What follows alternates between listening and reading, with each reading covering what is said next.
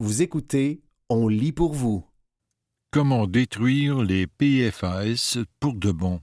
Un texte de Raphaël de Rome, paru le 16 novembre 2023 dans le magazine Québec Science. Partout dans le monde, des scientifiques testent diverses méthodes pour détruire les PFAS présentes dans l'eau potable ou les rejets industriels. C'est le cas de Bruce Rittman à l'Université d'État de l'Arizona, dont les travaux sont financés par le département américain de la Défense. Aux prises avec des centaines de sites contaminés après des décennies d'utilisation des mousses extinctrices lors d'entraînements, les autorités militaires consacrent des sommes colossales à la recherche sur les PFAS.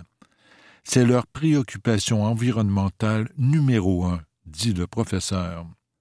Directeur du Sweat Center for Environmental Biotechnology, il utilise les micro-organismes pour rendre service à la société, comme il aime le dire.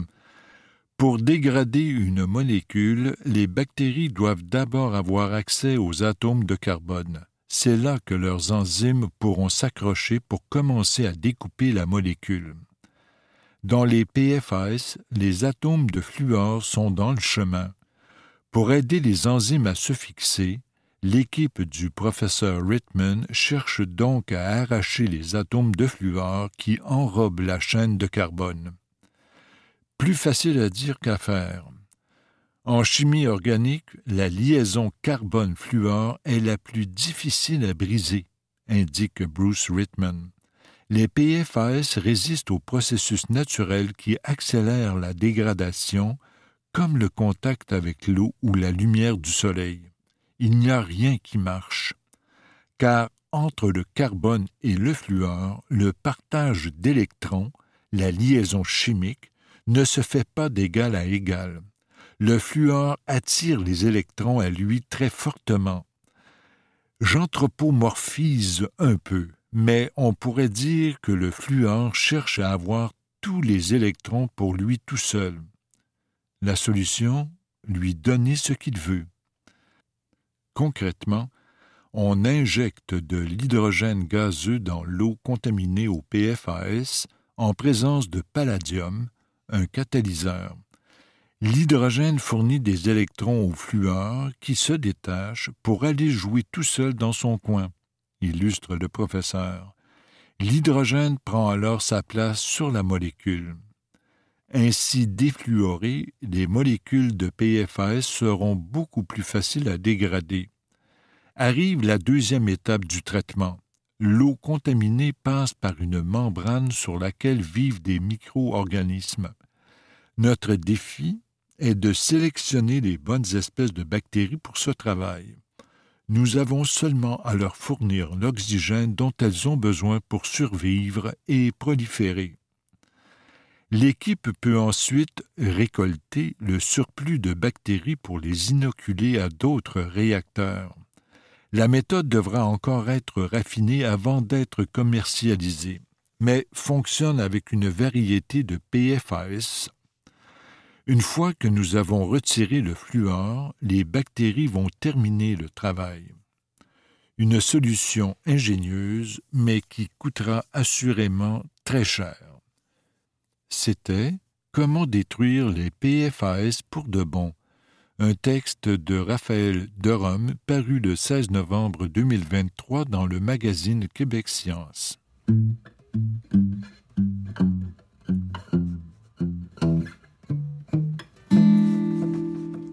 Comment faire l'éducation à la sexualité de nos parents? Un texte d'Olivia Lévy paru le 3 décembre 2023 dans la presse. Un de vos parents est célibataire et vous le voyez galérer sur les applications de rencontres? Vous vous inquiétez pour son cœur et son corps? Vous aimeriez l'aider à se frayer un chemin dans l'étrange jungle de la romance numérique? Vous êtes au bon endroit.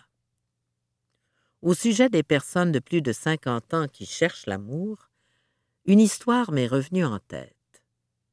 C'est celle d'une amie dont la mère, récemment séparée, avait accepté de rejoindre un inconnu dans un truck-stop sur le bord d'une autoroute.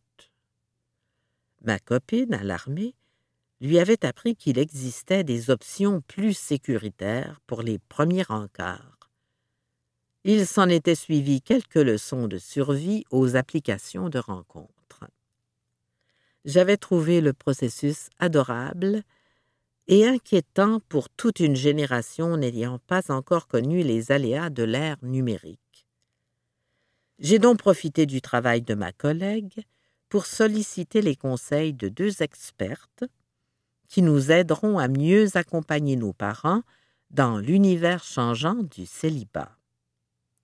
De rien. Entamons la discussion. Le bonheur d'un individu qui sort d'une longue relation peut passer par de nouvelles rencontres romantiques, mais aussi par du temps pour lui ou l'exploration de ses passions, rappelle la sexologue Julie Lemay. Plutôt qu'être directif avec nos parents, il vaut mieux leur montrer qu'on est disponible pour parler de leurs besoins, qu'on s'en soucie et qu'on ne désexualise pas les personnes âgées, croit-elle. L'autrice de l'éducation à la sexualité, de la naissance à la préadolescence, propose d'opter pour des questions générales. As-tu pensé à rencontrer quelqu'un?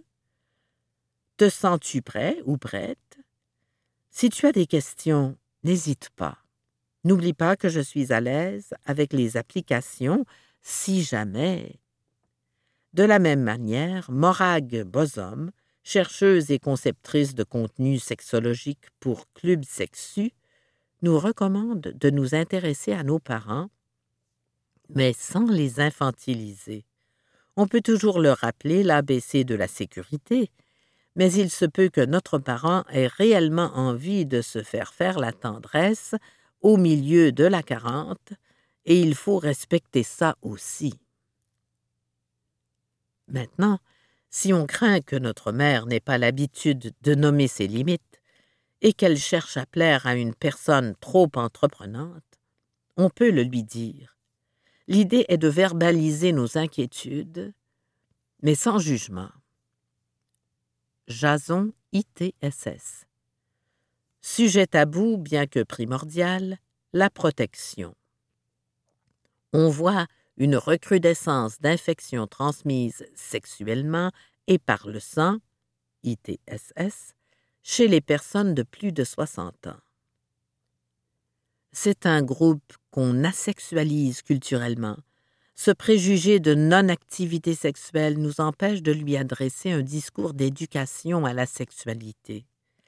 Certains médecins ne penseront pas à parler de dépistage avec les personnes de plus de 60 ans, par exemple, illustre Morag Bosom.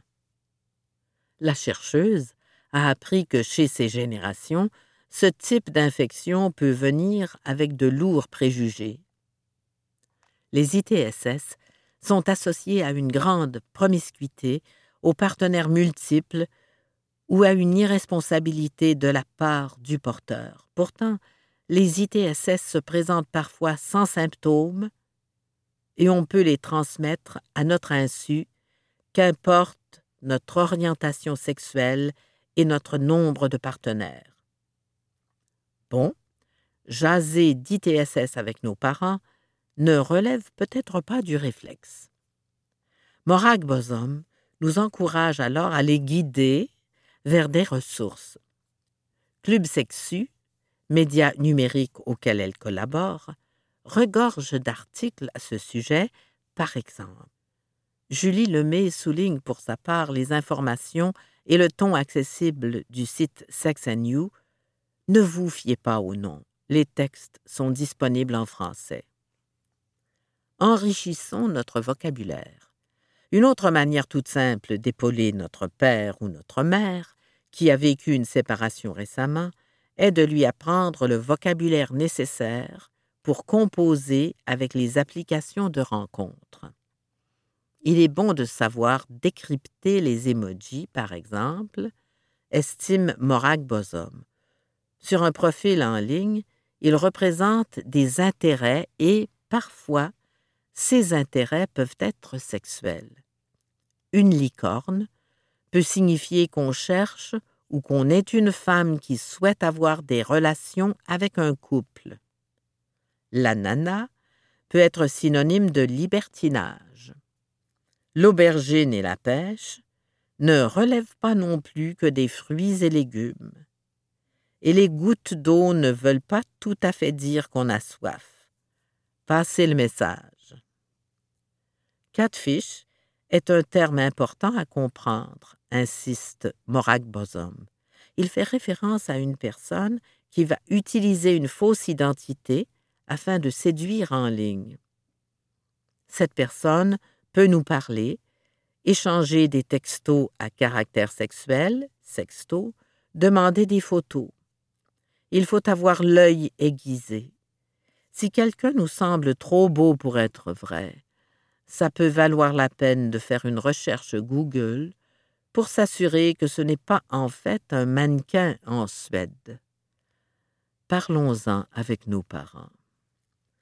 Malgré toutes nos bonnes intentions, il se peut qu'on ne soit pas la meilleure personne pour tenir ce genre de conversation. Si les sujets intimes ont toujours été tabous au sein de notre famille, il n'y a rien de spontané dans ce renversement hiérarchique soudain. Si vous vous reconnaissez dans cette situation, laissez la sexologue Julie Lemay vous rassurer. Ça prend un village pour faire de l'éducation à la sexualité. C'est vrai pour un enfant comme pour un adulte. On peut exercer le rôle de vigie et passer la POC à ses proches qui ont vécu des séparations qui ont rencontré une nouvelle personne après une longue relation, qui ont eu des réussites ou des ratés. Créer un réseau d'éclaireurs pour nos parents, quelle belle idée. La sexualité, ce n'est tellement pas juste une affaire de jeunesse, conclut la sexologue. Une sacrée chance. C'était Comment faire l'éducation à la sexualité de nos parents un texte d'Olivia Lévy, paru le 3 décembre 2023 dans la presse.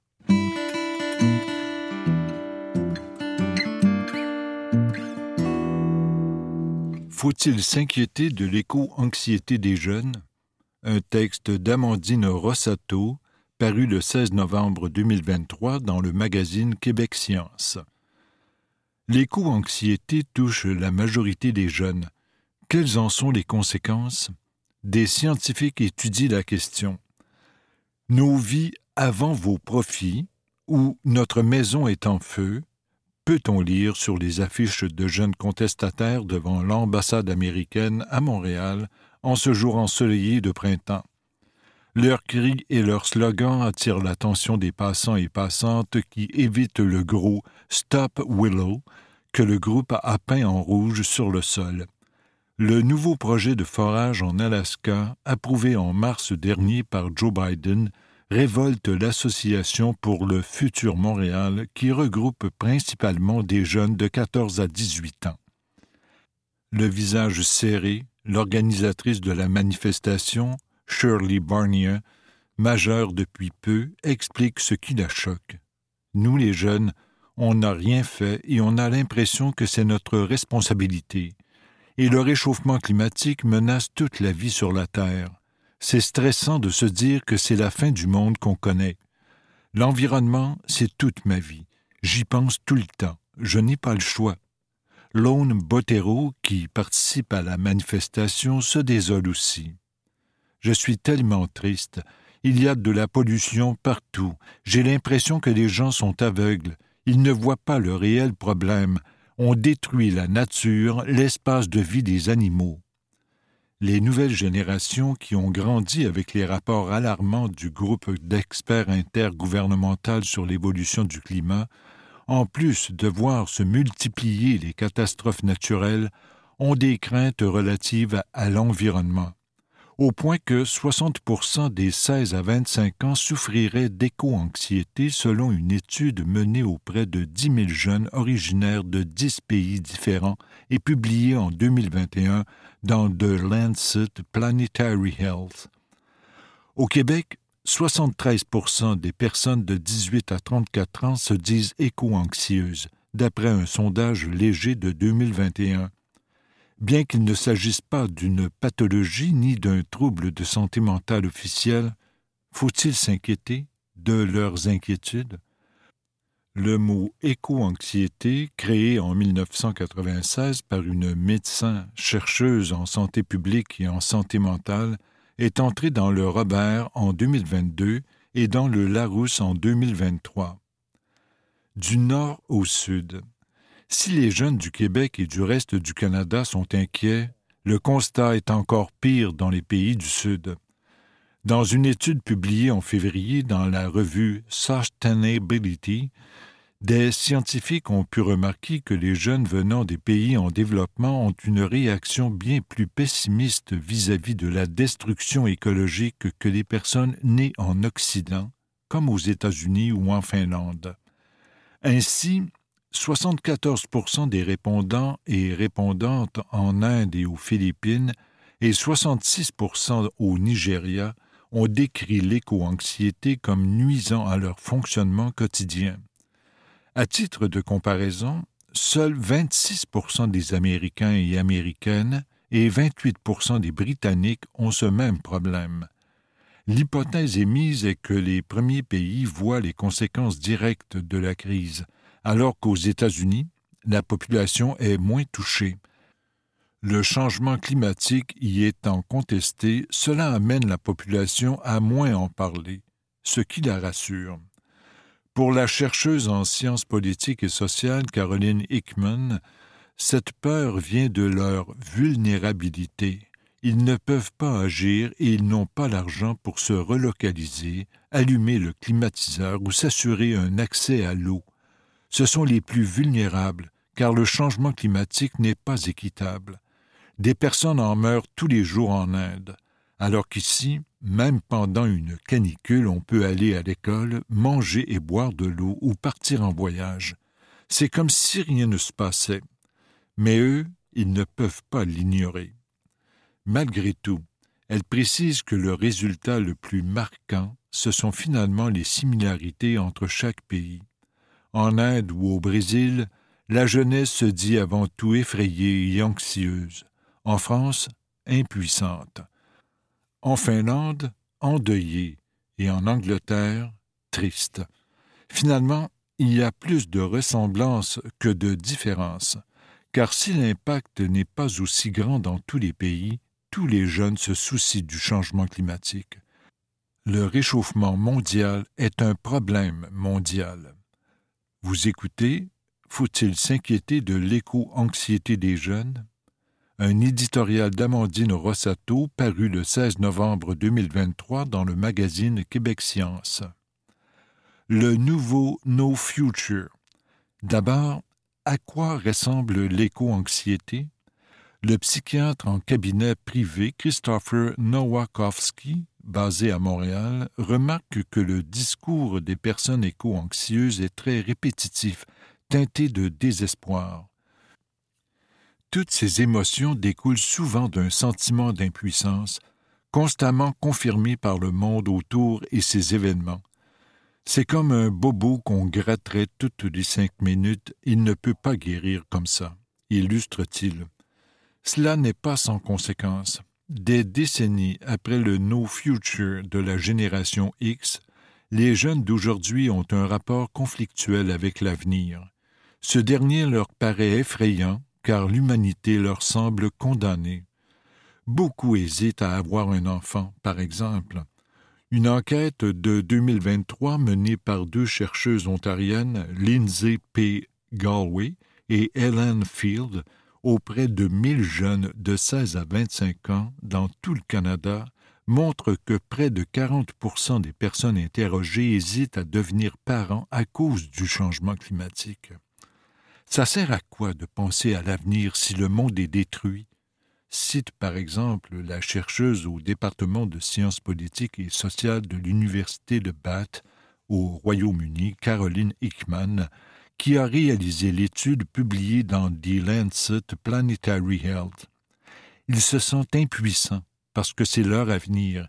Ils ont encore la vie devant eux. L'anxiété liée au climat influe également sur leur avenir professionnel, ajoute la chercheuse à l'Institut des sciences de l'environnement de l'Université du Québec à Montréal, Anne-Sophie Gousse-Lessard, qui étudie le sujet. Plusieurs se disent que ce n'est pas la peine de faire de longues études ou veulent un emploi en conformité avec leurs valeurs, c'est-à-dire cohérent et engagé. Dans une étude publiée en février dernier dans la revue Sustainability, le chercheur à l'université d'Helsinki, Panu Pinkala, décrit les effets à long terme de l'anxiété climatique cette dernière constituerait un facteur de stress augmentant les problèmes de santé psychologique, particulièrement parmi les plus vulnérables. Par exemple, dans mon pays, la Finlande, les jeunes ressentent une pression psychologique à la fois à cause de la crise écologique et de la guerre en Ukraine. Les autres problèmes mondiaux les affectent. En plus de l'éco-anxiété, les jeunes ressentent un chagrin écologique précise le scientifique. Si les conséquences restent à étudier, des effets physiques et psychologiques sont déjà observés chez certains jeunes. Syndrome de stress post-traumatique, insomnie ou encore dépression. Les plus jeunes ne sont pas en reste, selon une étude menée par Terra Léger Goods à l'Université de Sherbrooke en 2022. Outre les troubles de santé mentale, des sentiments extrêmes comme la tristesse, la colère et la peur sont parfois décrits. Les Autochtones ou les jeunes ayant des liens forts avec la nature sont parmi les plus affectés, écrit l'équipe. Anne-Sophie Gousse-Lessard dresse un portrait plus nuancé. Il peut y avoir des effets à long terme, mais ce n'est pas toujours le cas. Ça dépend de la forme d'anxiété vécue dans la majorité des cas, elle est assez modérée pour que ses effets soient temporaires. En réalité, selon les résultats préliminaires d'une de ces enquêtes en cours, l'anxiété climatique se manifesterait sous quatre dimensions différentes affective, sentiment, cognitive, pensée et rumination, comportementale, effet sur le sommeil ou sur les relations sociales, et, enfin, existentiel, sentiment de culpabilité ou de responsabilité. Toutes les personnes ne vivent donc pas leur éco-anxiété de la même façon, et certaines de ces formes peuvent être positives alors que d'autres nuisent à l'action. Mais plus de recherches sont nécessaires pour le comprendre, souligne-t-elle. La chercheuse décrit l'anxiété climatique comme une réaction normale et justifiée qui permet de porter attention aux problèmes. Pour elle, c'est avant tout un phénomène social et politique lié au constat du manque d'action des décideurs et décideuses. Les jeunes sont très critiques, ils sont fâchés avec raison et aimeraient que les autres générations embarquent. Caroline Hickman montre les gouvernements du doigt ils rendent toute une génération anxieuse. Elles se sont trahies par ceux qui sont censés la protéger. Toujours selon l'étude du Lancet Planetary Health, le constat est marquant.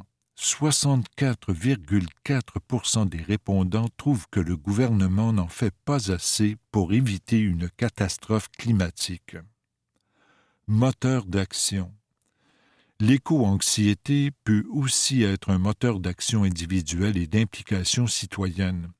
C'est en tout cas l'idée que défend Anne-Sophie Gousse-Lessard, qui distingue les préoccupations pathologiques des préoccupations constructives.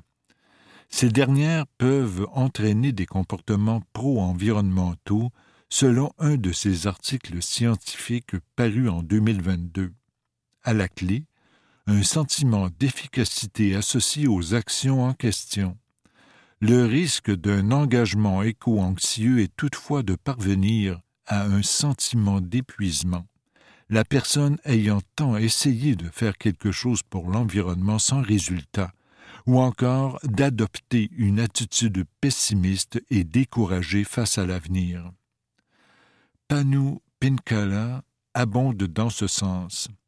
Fondamentalement, l'anxiété en tant qu'émotion est une réponse à un sentiment de menace. L'éco-anxiété peut conduire à la fois à la paralysie et à l'action. Elle amène donc certaines personnes à changer leur comportement en agissant pour l'environnement et à demander aux autres, y compris aux décideurs, de faire quelque chose contre les menaces actuelles. Devant l'ambassade américaine, la manifestante Jennifer Yunnan se rappelle les raisons qui l'ont poussée à se joindre au groupe pour le futur Montréal. Avant, je me disais que le monde était foutu. Mais je veux vivre une vie complète comme les générations avant moi, et, pour ça, il faut agir. Ce n'est pas une opinion, mais un instinct de survie. Se joindre à un groupe, ça aide beaucoup. Ça permet de gérer son anxiété. Caroline Hickman précise que l'engagement collectif est important pour se sentir soutenu. Si nos résultats peuvent paraître négatifs, ils donnent aussi de l'espoir. Les chiffres montrent que les jeunes éco-anxieux ne sont pas seuls, qu'ils ne sont pas fous. Ils devraient être fiers d'être éco-anxieux. Ils devraient se lever et continuer de le dire, car c'est qu'ils se soucient de leur avenir. Fracture générationnelle. Les jeunes ont été historiquement la première couche de la population à être sensibilisée aux questions environnementales. En 1990, l'Association québécoise pour la promotion de l'éducation relative à l'environnement est fondée. Dix ans après, la Commission scolaire de Montréal se munit d'une politique environnementale. Puis, le premier congrès mondial de l'éducation à l'environnement a lieu en 2003. Une nouvelle génération, plus sensibilisée à ces questions, grandit alors, ce qui crée une fracture générationnelle. Avec l'urgence climatique, cette fracture ne pouvait que s'accroître. Chez nous, sur une échelle de 1 à 5, où 1 représente un bas niveau d'éco-anxiété et 5 un niveau d'éco-anxiété élevé. Les 18 à 24 ans se situent à 2,24 contre une moyenne de 1,78 chez les adultes, selon des données de l'Institut national de santé publique du Québec. C'était Faut-il s'inquiéter de l'éco-anxiété des jeunes? Un texte d'Amandine Rossato paru le 16 novembre 2023 dans le magazine Québec Science.